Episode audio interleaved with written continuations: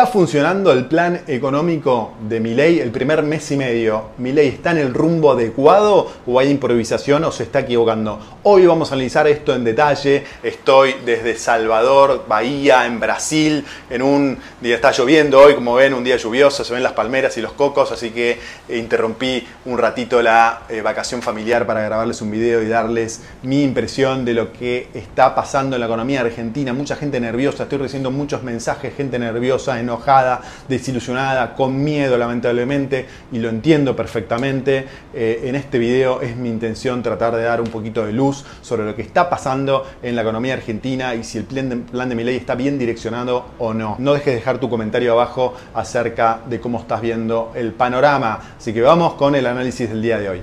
Las críticas al plan económico de Milei son cada vez más fuertes. Algunos reclaman por los resultados de la inflación, la actividad y los salarios, entre otras variables económicas de las últimas semanas, y otros critican porque piensan que no hay un plan y hay mucha improvisación. Hoy vamos a analizar esta situación en detalle y vamos a descubrir juntos si el plan está funcionando o no cuál es tu opinión sobre el tema. No dejes de ponerla acá abajo en la parte de los comentarios, así todos conocemos las opiniones del resto y aprendemos entre todos. Tal vez estés enojado o desencantado o impaciente o tengas un amigo o familiar que esté en una situación, situación similar. Bueno, hoy quiero explicarte por qué creo que el plan económico de mi ley sí está empezando a funcionar, está empezando a dar sus primeros pasos y por qué creo que hay que tenerle paciencia al nuevo presidente para que siga tomando medidas para enderezar la economía. Por supuesto que nada asegura el éxito de un plan económico. La situación económica es crítica, como te vengo relatando desde hace muchos meses, pero el rumbo y los primeros pasos del nuevo gobierno son los adecuados. Y ojo,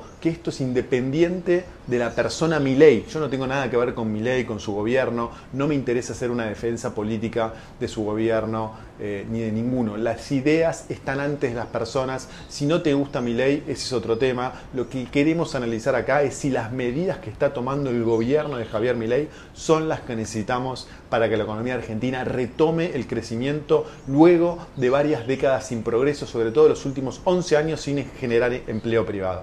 Y en base a este análisis, no solo podamos tomar mejores decisiones financieras con nuestro dinero y nuestros negocios, sino también podamos tomar mejores decisiones de inversión. Empecemos con un breve recordatorio de lo que dejó el anterior gobierno de Alberto Fernández y Sergio Massa. En primer lugar, un déficit fiscal desbordado que según el ministro de Economía Luis Caputo llegó al 6,10% del PBI en el siguiente gráfico podemos ver cómo este es el principal problema de la economía argentina, donde tuvimos 63 años, 57 con déficit fiscal. Y el ministro Caputo en la red X remarca este aspecto con el siguiente comentario que realizó el día martes pasado.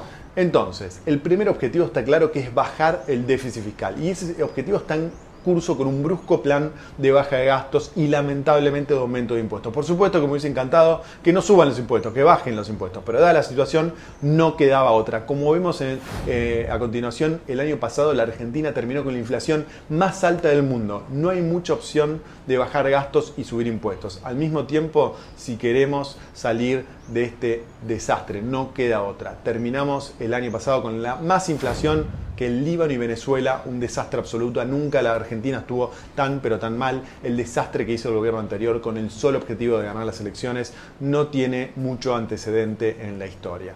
Pero no queda otra que mirar para adelante. Y bajar el gasto es una tarea hiper compleja en esta Argentina. Todos se quejan, nadie quiere perder sus privilegios. Ayer tuvimos el paro, los sindicatos eh, protestando con el paro más rápido de la historia. Los actores se quejaron también porque no quieren perder los subsidios que reciben. Los abogados también se quejaron. Todos se quejan. Nadie quiere ceder, nadie quiere dejar de recibir subsidios y privilegios. Pero Milei está muy firme en, esa, eh, en ese objetivo y hacen muy bien. Si no se baja el gasto, no hay forma de salir de este pozo. Y si no llega a salir la ley, mi, ley va a tener otras herramientas internas dentro del Estado para bajar el gasto directamente. Va a ser más desordenado, más doloroso y más peleado, pero no va a quedar otra que hacerlo. Repito, que sin baja de gasto no hay plan que pueda funcionar. Ojalá salga la ley en el Congreso rápido, pero si no sale, se ajustará de otra manera. Pero ajuste hay que hacer, no queda otra. Y mientras ese ajuste se hace y se pelea en el Congreso y en la calle, acá vemos la primera evidencia que el plan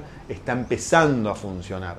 El Banco Central no para de acumular reservas como podemos ver en el siguiente cuadro. Desde que se devaluó el dólar oficial a comienzos de diciembre pasado, el Banco Central compró dólares todos los días. En total se pudieron comprar 5 mil millones de dólares, una de las rachas compradoras de dólares más importantes de los últimos 10 años. El reciente acuerdo del FMI tiene un objetivo de acumular 10 mil millones de dólares en reservas durante este año. Por eso es clave que el Banco Central pueda seguir haciendo esto. Y para esto debería mantener el peso competitivo y la meta de devaluar un 2% puede ser difícil de mantener. Veremos cómo se va dando esto durante las próximas semanas. Será un gran desafío para el gobierno resolver esto, pero por lo pronto esta primera parte del plan one sí está funcionando. La segunda parte del plan es ir bajando la deuda del Banco Central. Esto era, era otro gran problema y es otro gran problema de la economía argentina que implicaba un déficit que se llama cuasi fiscal del 9% del PBI, lo que completaba un déficit total, si sumamos el fiscal y el del Banco Central, del 15% del PBI.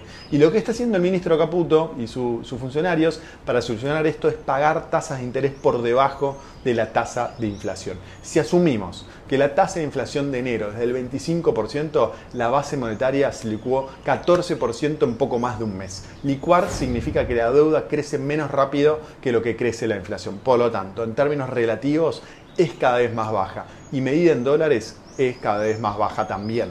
Todavía el Banco Central sigue emitiendo pesos lamentablemente, pero no está emitiendo para financiar el déficit del Estado, sino que está emitiendo para comprar dólares y pagar intereses de los pasivos remunerados y como consecuencia la base monetaria no aumenta como podemos ver en el siguiente cuadro, está bastante estable. En conclusión, y este es el segundo elemento que está funcionando, sin prisa pero sin pausa, se va reduciendo la deuda del Banco Central, que es el otro gran problema que enfrenta nuestra economía argentina. Lo tercero que está muy lentamente mejorando es la inflación. Sí, sé que todavía no se ve evidencias de esto en la calle, en los supermercados, y tenemos la sensación contraria, pero las mediciones de las consultoras económicas más importantes de la Argentina, como por ejemplo de la Ronda Ferreres, pero hay otra, ya ven una inflación más baja durante las últimas dos semanas. En el siguiente cuadro podemos ver el detalle desde los máximos de inflación que tuvimos a fines de diciembre.